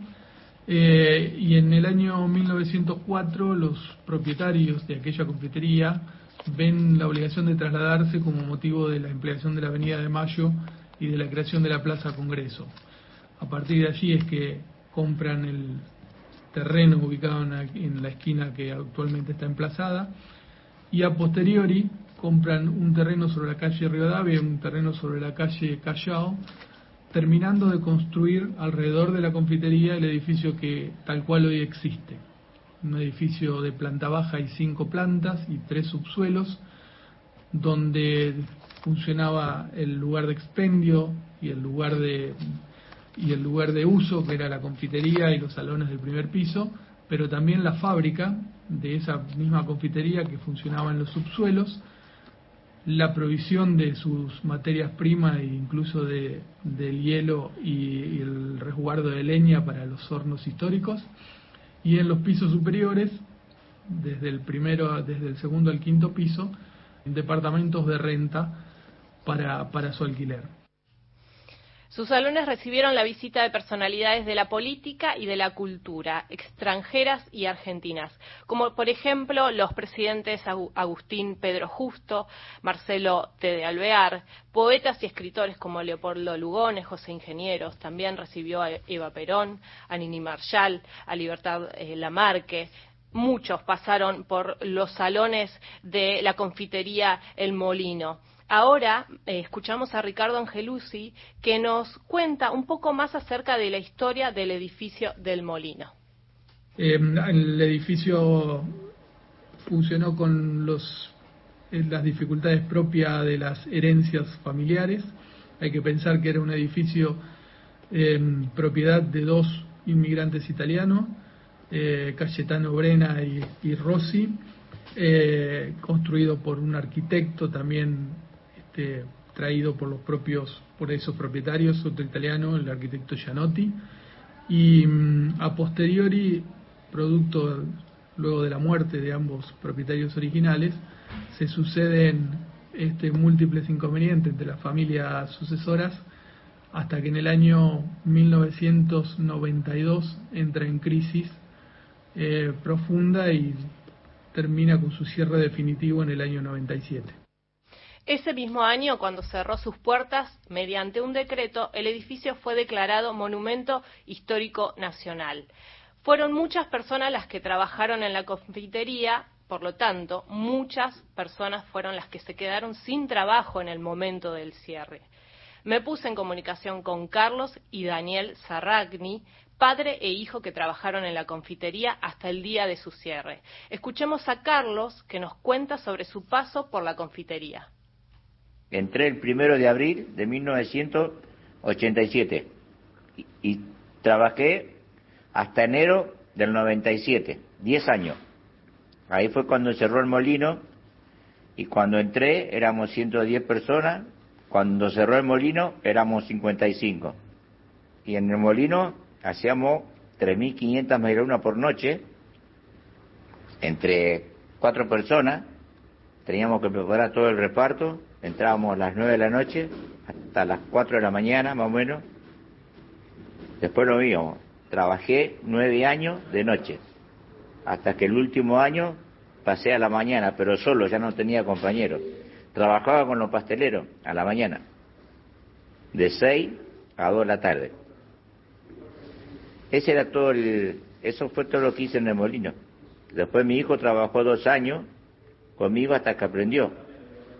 Tenía 18 años cuando se fue. Y eso es todo lo que hacíamos. Solamente media luna de manteca hacíamos. Después agarramos la concesión del Congreso, que está enfrente, para hacerle el pan, durante dos años. Le hacíamos 110 kilos de miñoncito por día de luna a viernes. Y eso fue todo. Lo que hacíamos, lo que hice en el molino durante 10 años, siempre media luna y media luna. Hasta que el último año ya no teníamos reparto, hacíamos la media luna para, para el salón. Como contó Carlos, los últimos dos años del molino trabajó con su hijo Daniel, que aprendió el oficio y hoy tiene su propia panadería, confitería con su esposa. Esta panadería se llama Dulces Tentaciones y se encuentra en zona oeste en Libertad Merlo, justamente de donde yo vengo. Dieron las casualidades de la vida que hablando con él estamos muy cerca de donde yo me crié. Eh, y bueno, Carlos suele ir a ayudar a hacer medialunas de vez en cuando eh, a la panadería, ¿no? Dulces Tentaciones. Ahora vamos a escuchar a Daniel que nos cuenta qué sintieron cuando volvieron al edificio del Molino en una de las aperturas que hicieron durante la restauración. Y cuando volvimos con mi papá al molino fue algo muy, muy emocionante para mi papá. Esa parte se olvidó de contarte. Eh, sí, no sé, nos pintó un par de lágrimas porque aguantamos. Pero fue muy, muy lindo ver el nombre de mi papá en un, en un cuadro que decía lo que él hacía, las medialunas, el tipo que trabajaba. decía maestro facturero. Eso fue muy emotivo ver eh, ese cuadrito ahí. Y después de haber recorrido parte del salón, estuvo muy, muy lindo. Esperemos que volver a pasear de vuelta uno de estos días.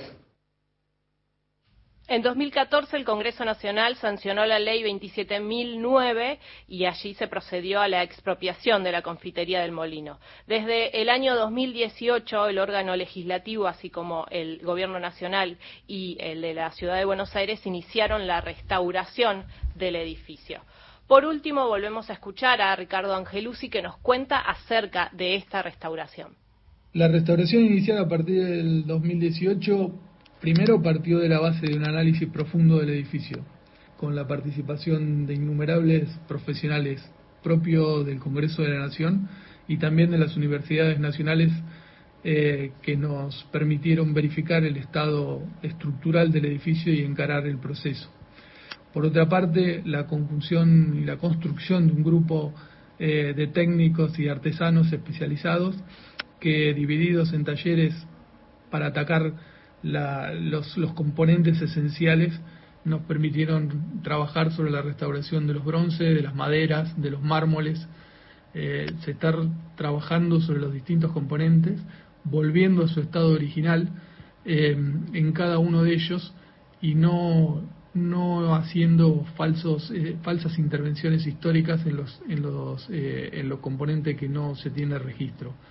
Un dato particular en este sentido lo constituyó la participación de toda la comunidad, que a partir de su visita desde prácticamente los primeros meses de, esta nueva reapertura y hasta el día de hoy sigue acercando fotografías, este, datos, historias, eh, registros históricos de la memoria que eh, permiten ir reconstruyendo cada uno de los espacios y cada uno de los usos, así como también cada uno de sus aspectos inmateriales, como todo ese valor simbólico que tenía eh, para la vida de la sociedad y la cultura y la política eh, en la ciudad de Buenos Aires. Bueno, el edificio estará abierto dos veces por semana y también el último sábado de cada mes. Los paseos guiados incluyen un recorrido personalizado por sectores recientemente restaurados y termina en un con un café en el salón. Eh, un solo cafecito. algo, tendrás que pagarlo, algo, algo, a ver. Seguramente, Carlos va a llevar eh, media luna, sería muy, sería muy lindo, sería muy lindo. Bueno, todo lo que es este mes de julio ya está en todos los lugares agotados. Lo que tienen que hacer para el mes siguiente eh, es ingresar a la web del edificio, que es del molino.gov.ar, allí ir al apartado visitas y eh, bueno, sacar eh, su lugar. Es gratuito el ingreso, ah, así que está, está muy bueno. Eh, déjame, Mario, agradecer particularmente a Carlos y a, Daniel Sarracni.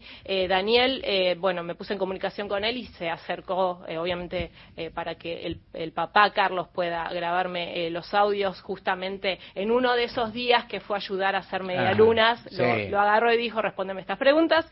y bueno, obviamente que agradecer eh, a Daniel, a Carlos de Dulces Tentaciones, ¿no? Eh, y a Ricardo Angelucci, que también me brindó su tiempo para esta columna. A 107 años de la apertura del edificio del Molino. Sabes que esto no lo hago casi nunca, no lo hago, digo, me dan ganas de ir, ¿no? Me dan ganas de ir, porque el Molino, vos me decís, eh, vos hay muchísimos lugares que recorrer, algunos que son espléndidos, que aluden a otras lógicas geográficas, pero digo, porteño que soy me llama más un ¿Fuiste alguna vez? Al molino así bocha, a veces como no. Qué Es más, me acuerdo de cuando vos decías las fechas, yo me acuerdo un momento que el molino estaba un poquito en baja, pero ahí dicen que estuvo en baja entre el 92 y el 97. Época en que yo ya estaba separado y trataba, y tenía a mis chicos con cierta seguridad, que, que eran, son tres, y que eran más pibes, y que entonces los sábados, a la, que en general me tocaban, a la mañana, mediodía, había un buffet, en un desayuno buffet generoso en el molino, no caro porque está, que el lugar estaba medio en baja, pero igual era el molino, había masitas, sándwiches, todo. Yo los llevaba y costaba, y, eran accesibles para mi bolsillo, que digamos no estaba, no, no, no rebosaba prosperidad ponerle. Entonces me acuerdo. Por otro lado, Molino, lugar de encuentro de la política, digamos, claro, el Congreso y demás. Inclusive había, hay un momento, un trance en la historia política cuando empiezan a hablar Federico Storani, el Chacho Álvarez y José Octavio Bordón empiezan a reunirse ahí, inclusive lo llaman el grupo del Molino y hablan del espíritu del Molino, que es el lugar en que se encontraban, porque da nada del Congreso, un lugar bárbaro. O en otro momento, y te agradezco con una que es preciosa, hablamos de los maestros pasteleros y de esa sabiduría del trabajo calificado en la Argentina, que es algo descomunal. Gracias, Erika. a vos, gracias.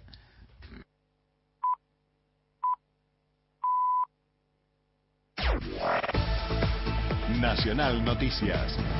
El país en una sola radio. hora 16, 30 minutos en la República Argentina. Gabriel Catopodis renovó sus críticas a las obras impulsadas por la oposición durante el macrismo. En diálogo con Radio Nacional, el ministro de Obras Públicas explicó cómo se llevaba a cabo el financiamiento durante el gobierno anterior.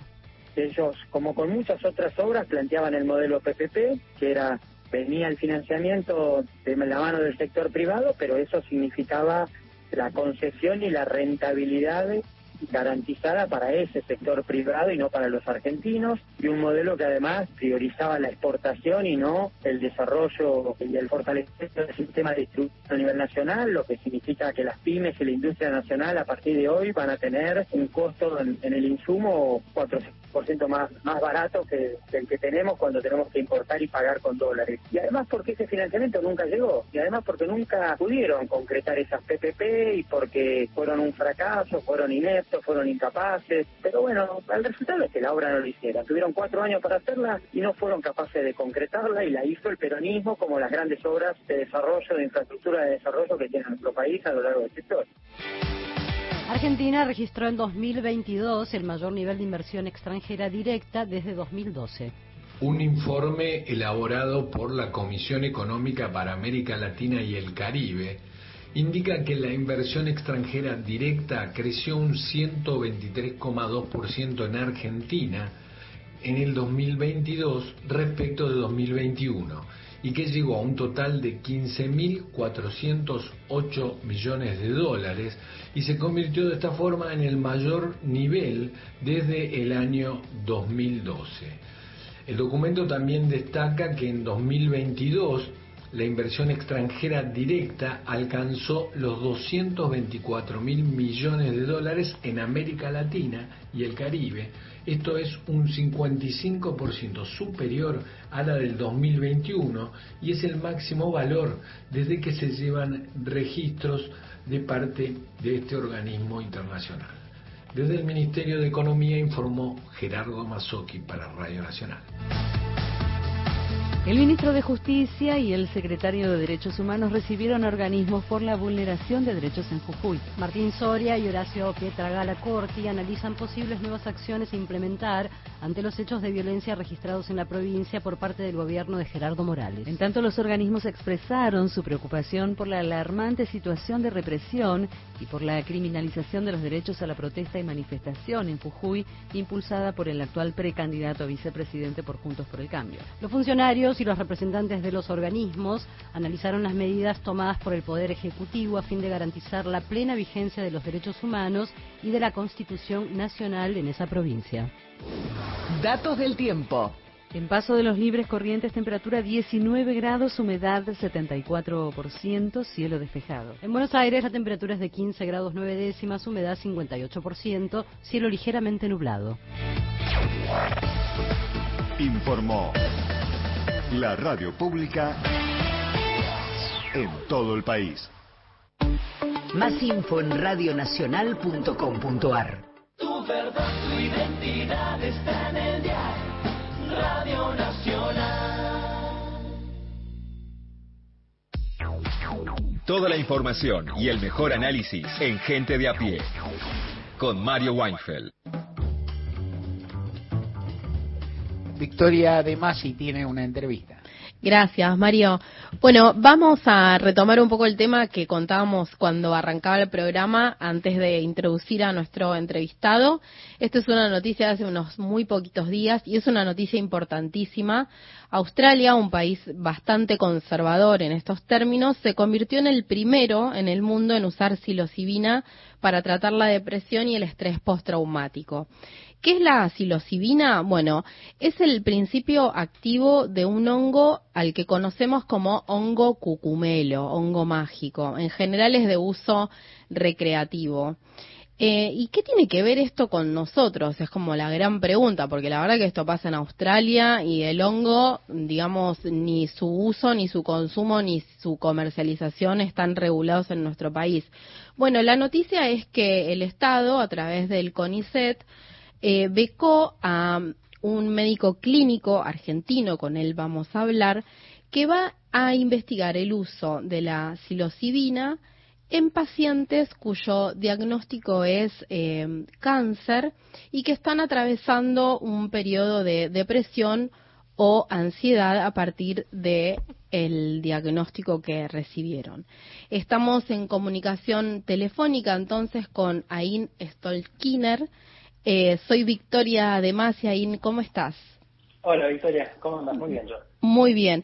Bueno, soy muy cuidadosa con tu apellido porque lo dije. No sé por qué el apellido de Ain me cuesta y lo doy vuelta un montón de veces, así que, pero lo dije bien, es Ain Stolkinar, sí, bueno. Ain, gracias por atendernos. Bueno, fuiste becado por el CONICET a través de un proyecto que presentaste eh, el año pasado y que fue aprobado en marzo, ¿esto es así? Correcto. Bien, bien. Y contanos de qué se trata el proyecto. Bueno, el proyecto se trata de seguir la línea de investigación que se estaba dando en Estados Unidos, en la Universidad de Johns Hopkins, que es una universidad muy importante de medicina, en el que ya en 2016 publicaron un trabajo en el que a pacientes con un diagnóstico de cáncer que ponen en riesgo la vida y que están sufriendo depresión y o ansiedad asociada a ese diagnóstico, a ellos, los, trataron con, con psilocibina, que es un alucinógeno que, como dijiste vos, eh, viene, se, encuentra naturalmente en muchas especies de hongos que crecen en todo el mundo y que usado de la forma correcta la psilocibina puede inducir experiencias de alto significado espiritual que eh, pueden ser útiles para tratar depresión y ansiedad. Y ellos publicaron esto en 2016. Encontraron que el 80% de los pacientes que estaban sufriendo depresión asociada al cáncer tenían mejoría en los síntomas y 60% eh, tenían remisión, es decir, se le volvían a la normalidad los síntomas, se le iba por completo y que esta mejoría se mantenía en el, en el, a lo largo de seis meses de seguimiento. Y lo que era muy interesante es que encontraron que lo que se asociaba esta mejoría no era puramente el efecto de intensidad farmacológico de la psilocibina, sino el tipo de experiencia que se puede inducir con la psilocibina, que como dije es una experiencia de tipo espiritual, una experiencia de tipo mística, y que es esta experiencia lo que me dio los efectos terapéuticos. Entonces nosotros queremos seguir esa línea de investigación, propusimos un protocolo que apunta a seguir de cerca lo que hicieron ellos, pero tratando de mejorarlo aún más, mejorando posiblemente el porcentaje de pacientes que responden al tratamiento y disminuyendo los pequeños efectos adversos que se ven en algunos pacientes. Eh, la idea nuestra es combinar los protocolos que usaron ellos de, con psilocibina con retiros de meditación en silencio de varios días. Y bueno, hay buenas razones para pensar que la meditación puede combinarse con la psilocibina para potenciar, para tener sinergia eh, y poder inducir aún más eh, experiencias eh, espirituales que puedan ser terapéuticas. Para poner en dimensión la, importancia de esta investigación, te pido que nos cuentes cuáles son esas sensaciones físicas o, emocionales que siente una persona que fue diagnosticada con cáncer. Bueno, la depresión es, es, mental y es física, como dijiste. Eh, las personas con depresión se sienten tristes la mayoría de los días, pierden la, capacidad de sentir placer, tienen menos energía para hacer cosas, se sienten desganados, frecuentemente tienen problemas para dormir, para prestar atención, frecuentemente cambios en el apetito, eh, muchas veces se acompañan de problemas físicos, dolores o malestar físico. Eh, y, la ansiedad también es un, trastorno del ánimo en la que las personas se sienten agitadas, se sienten mal, eh, nerviosas, no pueden parar de preocuparse. Eh, entonces, los psicodélicos, la psilocibina, lo que hace es eh, traer a la superficie estos problemas de forma que una persona que está dispuesta a enfrentarlos con ecuanimidad, puede atravesar esa experiencia de esta forma, eh, encontrar cierta mm, cierto alivio a esos síntomas. los problemas que tenemos y que no, no enfrentamos y no terminamos de entender, no, no los podemos superar. Los psicodélicos, la palabra psicodélico quiere decir poner a manifiesto la mente. Entonces, al poner a manifiesto el funcionamiento de estos problemas, se pueden muchas veces resolver estos síntomas. Bien, si recién nos enganchás, estamos hablando con Ain Stolkiner, es médico clínico, ha ganado una beca por un proyecto de investigación, eh, seguimos en, comunicación, en diálogo con él. Me parece que, está bueno lo que estás haciendo. Esto es una intervención personal barra profesional, porque siempre eh, atendemos o pensamos que hay que curar las enfermedades, pero nos cuesta un poco pensar cómo acompañar a esas personas que están atravesando un diagnóstico eh, que por ahí, digamos, es reversible, pero no en todos los casos. Em, la pregunta que sigue tiene que ver con una cuestión por moral. ¿Por qué las sustancias de origen natural tienen tanta resistencia? ¿Tienen controles tan estrictos? Porque la psilocibina, en todo caso, es de un hongo que, que crece sin demasiado trabajo, ¿no? Sí, bueno, la, historia de por qué los psicodélicos, no todas las sustancias de origen natural tienen, problemas para introducirse a la, medicina convencional. La mayoría de los fármacos que usamos son derivados de las plantas, pero en particular los psicodélicos tienen una historia difícil en la, en la sociedad y en la medicina por circunstancias sociales y políticas, sobre todo que se dieron en los 60, un choque cultural en el que el bando perdedor eh, usaba psicodélicos y se empezaron a ver eh, a los psicodélicos como una herramienta de, de, este movimiento disruptivo eh, y se les asignó una categoría de riesgo que la verdad que no es muy, muy acorde a la realidad, no, se los consideró que eran adictivos cuando en realidad se sabe que no son adictivos, no pueden producir adicción, no, no, producen muchos daños orgánicos, físicos en el cuerpo. Pero bueno, eh, se lo considera muy peligroso posiblemente por desconocimiento también desde esa época. Y después fue muy lento reconsiderar eh, esa clasificación de las drogas y por eso hasta el día de hoy llegan a estar clasificadas como drogas en la lista 1, como drogas peligrosas que no tienen potencial terapéutico, cuando ya se sabe que no, que no están así. Pero sí, como, como decís vos, aunque es, bueno, el hecho de que sea natural o sintético, el LSD es más bien sintético, no, no cambia mucho, hay muchas sustancias de origen natural que son muy peligrosas, muchas sustancias que de origen de laboratorio que, que no son muy peligrosas, eh, tiene más que ver con la, potencia, la peligrosidad con el tipo de uso que se le da, con la dosis que se toma, ese tipo de cosas. Bien. Eh, el proyecto ya está aprobado, eh, fue aprobado en marzo. Te pregunto si ya está en marcha. Bueno, están en marcha algunos procesos y otros no. Eh, tenemos todavía alguna, algunos trámites que sortear con la importación de la sustancia de la psilocibina, porque bueno, el hecho de que todavía es una droga que está altamente controlada, no solo en nuestro país, sino en los países que la producen, hace difícil pasarla por la aduana, importarla, lo hace caro también de, producir, y, y bueno, esas cosas llevan cierto tiempo, ¿no? Porque son, son trámites que no se han hecho antes en el país, entonces no hay mucha jurisprudencia, no hay un formulario que ya esté hecho y que haya que llenar. Hay que empezar de cero para lo, para lo que se requiere mucha voluntad política. Y bueno, en un momento en el que estamos cerca de las elecciones, eh, quizás es un poquito más difícil, pero mm, así que eh, todavía no empezamos, no está en marcha con los pacientes. Pero bueno, sí está en marcha el proceso de negociación de, de los presupuestos, en dónde vamos a trabajar, eh, estamos eh, afinando aspectos sobre el protocolo, eh, estamos escribiendo distintos papers y reviews que están relacionados con este trabajo, nos estamos comunicando con profesionales en el exterior que podrían entrenar a los profesionales que van a trabajar con los pacientes aquí. desde ese lado sí está en marcha. Bueno, a ver si podemos ayudar un poco desde acá.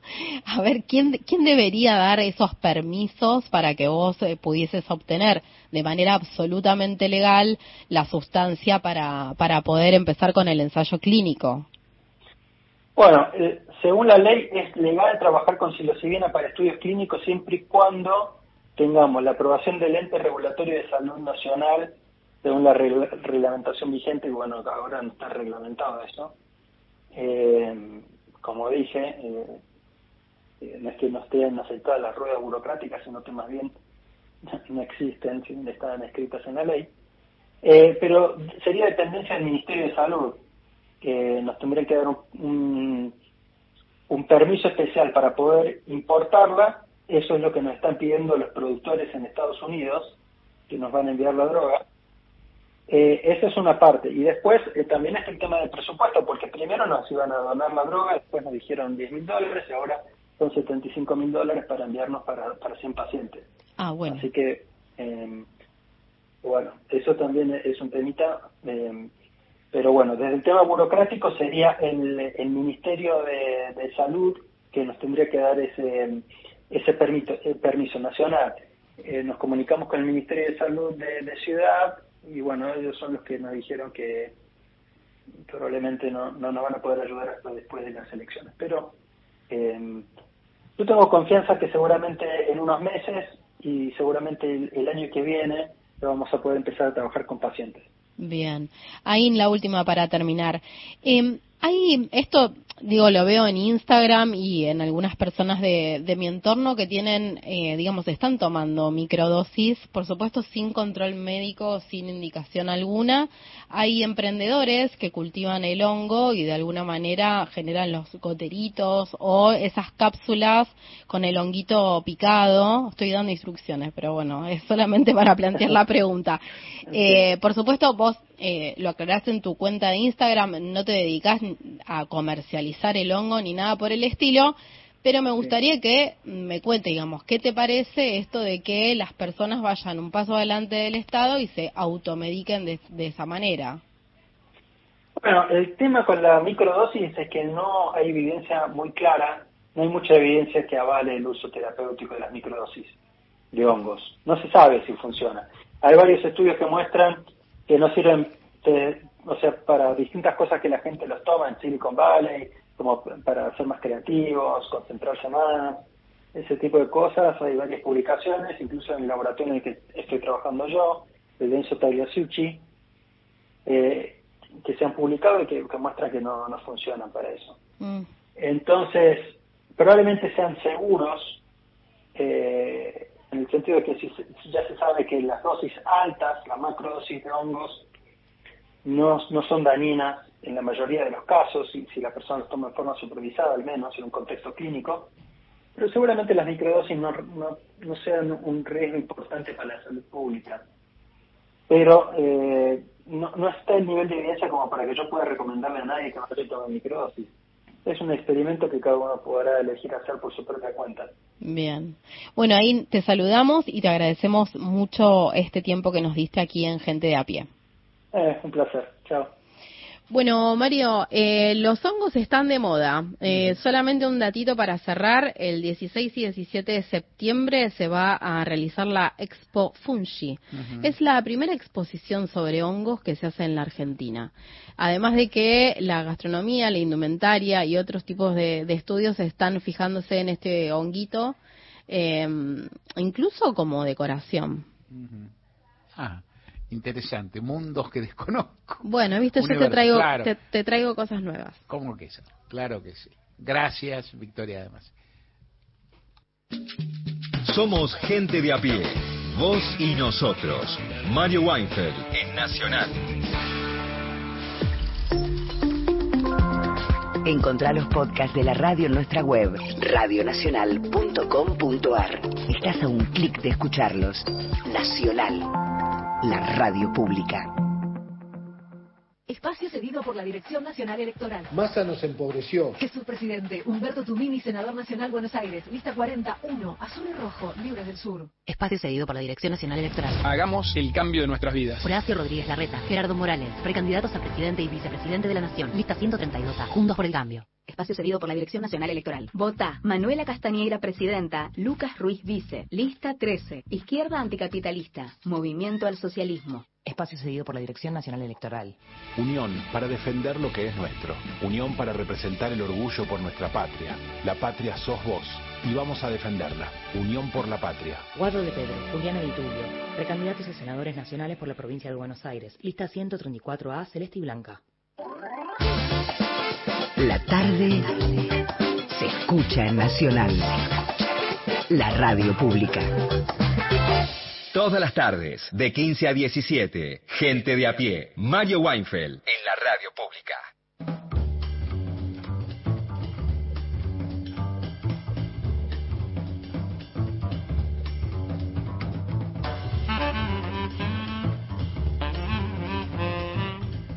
¿Algo ahí? Sí, tengo un pedido también para el grupo de, de notables. eh, H dice, para subirnos a la tendencia orgánica propongo La Masa de Silvio Rodríguez. ¿Cómo que no?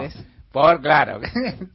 que fuera Sergio Massa sin cantera. Y Gustavo del Bolsón dice, sería bueno que también se conecten con investigadores del cannabis en la medicina y manda un abrazo. Claro que sí, claro que sí, esas cuestiones son más que interesantes. Eh, Erika, vamos a volver un segundo, que sea para charlar y pelotear poquito, nos va a quedar tiempo, pero me, me inspira para luego. Esta cosa maravillosa del de los laburantes, las personas que trabajan, que tienen una especialidad, ¿no? El panadero que está a las mil de la mañana, los pasteleros. Contanos de nuevo, resuminos esa historia de familia, ¿no? El padre, el hijo, como otra vez. Bueno, Carlos Sí. eh, Sarracni eh, llevó a su hijo, ¿no? Daniel, Sí. con eh, 16 años, a trabajar ahí a la confitería del Molino. Y él trabajó muchos años. Hay cosas que quedaron fuera de, de la columna por Claro. cuestiones de tiempo. Eh, él, si bien eh, eh, trabajaba, madrugaba, que, que hablábamos, ¿no? Con, con Vicky de esto de, de madrugar. Él era eh, muy feliz de ir, tenía eh, su grupo de amigos, jugaban a la pelota. Eh, después también él me contó que cuando cerró la panadería, eh, le quedó el oficio. Eh, al hijo también le quedó el oficio que eso llevó a que hoy tenga su propia panadería y que su padre vaya cada tanto, ¿no? A eh, hacer esas medialunas. También hay un detalle que, eh, que quedó fuera, que si bien hacían eh, medialunas de manteca, eh, él fue el que implementó las medialunas de grasa. Eh, entonces era toda una novedad para esa época porque lo, lo común era las de las de manteca. Y bueno, esto cuando cerró en, en el año 97, de no solo quedarse sin el ingreso, ¿no? De que él solventaba eh, a la familia, todo era padre de, de muchos chicos, entonces eh, le faltaba esto de su espacio también, ¿no? De- del lugar en donde pertenecía, de, de- si bien el último tiempo cuando ya entró en crisis el molino, eh, él cambió de horario, que lo, que lo contaba en el audio, que ya no madrugaba, sino que se quedaba con los pasteleros. Eh, pero bueno, eso de extrañar, ¿no? Claro, y lo que, lo que es la especialidad del laburo, lo que uno conoce, que eso yo conocía cuando laburaba más de laboralista, lo sabías más, todos los oficios, todos los laburos tienen una escala de, de especialidades, digamos, o sea, si un maestro pastelero no es lo mismo que un maestro, o sea, para, para hacer eso hay que tener en el, inclusive eso en el convenio colectivo, un maestro tal cobra tal en el gastronómico, que es muy, digo algunos que son más conocidos, esto en el, eh, también sucede en los metalúrgicos, en cualquiera, pero en los gastronómicos es muy conocido, es decir, un, un mozo de salón no es lo mismo que un maestro pastelero. Yo tengo un recuerdo de la política, siempre me viene a la cabeza, en una época que es la que todos imaginarán, discutíamos entre tipos que éramos jóvenes, y éramos peronistas, que yo, algo así como si la patria peronista o la patria socialista, si él, si podía haber algo así como un socialismo, ¿no? Y, y el fin de un capitalismo y otros que no, y estamos, tengo el recuerdo de un local donde lo habíamos variado, digamos, habíamos algunos que por ahí. Y había, eh, y había entre otros un muchacho que era más laburante que muchos, más, más de, ¿no? de clase trabajadora que algunos de ahí, que veníamos más de clase media, y que el tipo dudaba respecto, viste, en las discusiones se, se hablaba, bueno, yo no sé, qué sé yo, y se animaba menos. Y un día le, lo, lo- se lo estimuló a hablar y él dijo, y a mí me parece esto del socialismo, ¿no? Que sean todos igual. Imagínate, aparte la, la simpleza, la, la linealidad, las limitaciones, digamos, que prácticas con las que hablamos nosotros, pero era un hombre de trabajo. Entonces él decía, Yo encontré en el campo, lo entiendo, entre campesinos, ¿no? Donde había por ahí en otras sociedades, ¿no? En Vietnam, ¿no? Entre campesinos. Dice, pero acá, por ejemplo, vos ponele un maestro pizzero. Dice, vos le vas a decir un maestro pizzero. Maestro pizzero es un señor, decía el tipo. No, claro, un maestro pizzero está no en la pizzería y maneja una cantidad de cosas y es el que sabe hacer y el que sirve. Vos le vas a pagar, ¿cómo es? ¿Quién va a ser de maestro pizzero? Decía, va a cobrar menos sueldo. Él, y lo que planteaba era de una racionalidad interesante, porque era de un mundo de trabajo y bueno, esta una dificultad que, que, que, el pensamiento marxista refinado está de cada uno según sus capacidades, a cada uno según sus necesidades. Y bueno, ¿cuáles son las necesidades de un, de un laburante que tiene una capacitación mayor, una aptitud mayor, reconocida por sus pares? Es fascinante.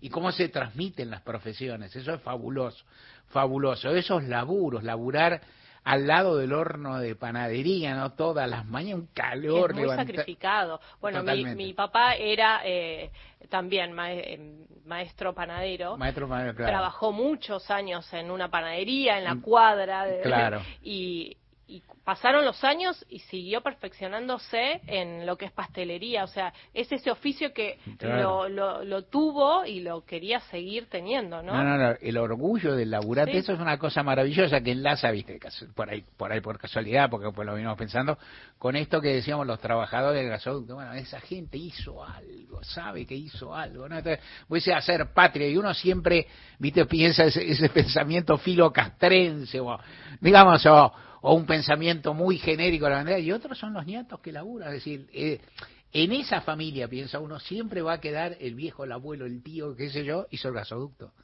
¿No? Eso va a quedar, eso queda, eso es patria también.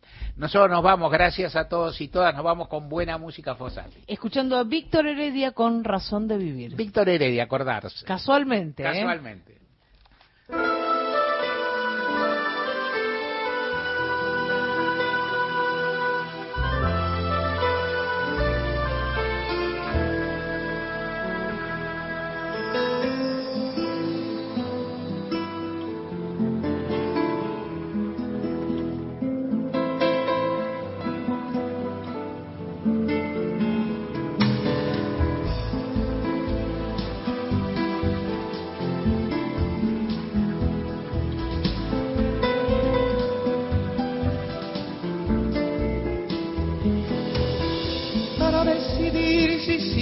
Poniendo esta sangre en tierra, este corazón que bate su parche sol y tinieblas, para continuar caminando al sol por estos desiertos, para recalcar que estoy vivo en medio de tantos muertos para decidir, para continuar, para recalcar y considerar. Solo me hace falta que estés aquí con tus ojos claros. Ay, fogata de amor y guía, razón de vivir mi vida.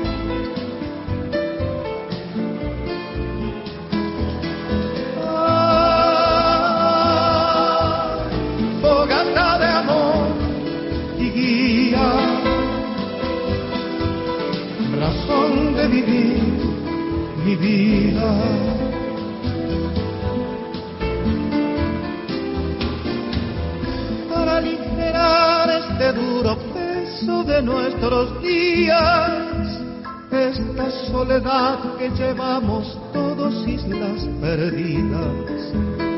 Para descartar esta sensación de perderlo todo, para analizar por dónde seguir y elegir el modo. Para aligerar, para descartar, para analizar y considerar.